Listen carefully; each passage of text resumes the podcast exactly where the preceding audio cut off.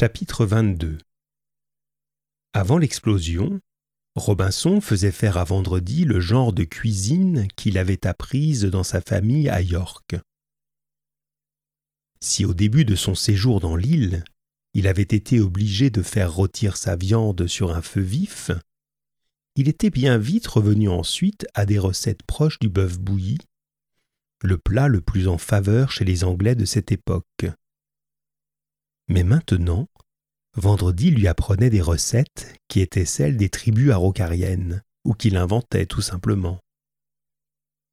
L'idéal pour Vendredi, c'était certes de manger le mieux possible, mais n'importe où, n'importe quand, et surtout sans avoir besoin d'une cuisine et d'ustensiles. L'explosion avait détruit les plats et les casseroles qu'il y avait dans l'île. Par exemple, la plupart des oiseaux qu'il mangeait, Vendredi les préparait à l'argile. C'est la façon la plus simple et la plus amusante de faire cuire un poulet ou tout autre volatile. Vendredi le vidait et mettait dans son ventre du sel, du poivre et à volonté des herbes aromatiques ou même un peu de farce. Mais ce n'est pas indispensable. Il lui laissait toutes ses plumes. Ensuite, il préparait de l'argile mouillée, pas trop mouillée, mais assez pour qu'elle soit facile à modeler et à pétrir, et il en faisait une galette bien plate. Puis il roulait cette galette autour de l'oiseau, il l'enfermait bien dans la pâte, il faisait autour de lui comme une boule d'argile qui ressemblait à un gros œuf ou un ballon de rugby, selon la grosseur. La couche d'argile devait avoir de 1 à 3 cm.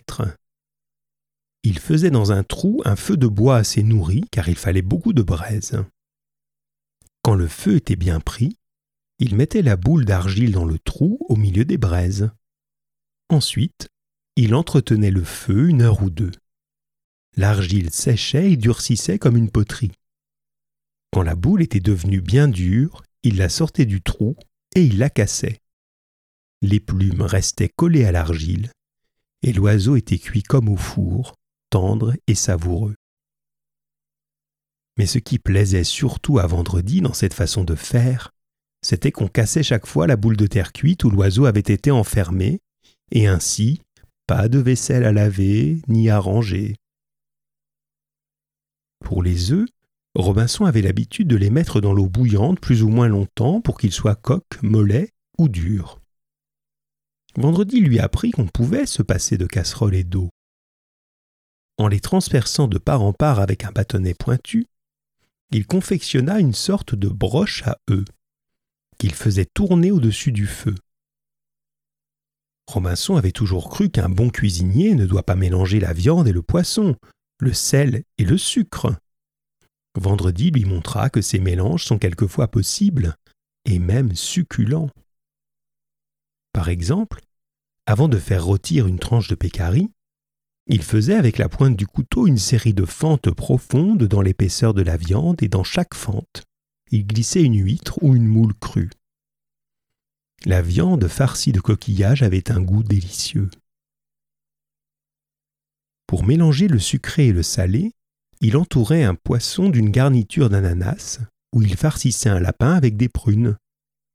Mais surtout, il apprit à Robinson à faire du sucre il lui montra une sorte de palmier ventru, plus gros au centre qu'à la base et au sommet, bref, en forme de quille. Quand on l'abat et quand on coupe ses feuilles, on voit aussitôt des gouttes de sève épaisse et sucrée se mettre à couler.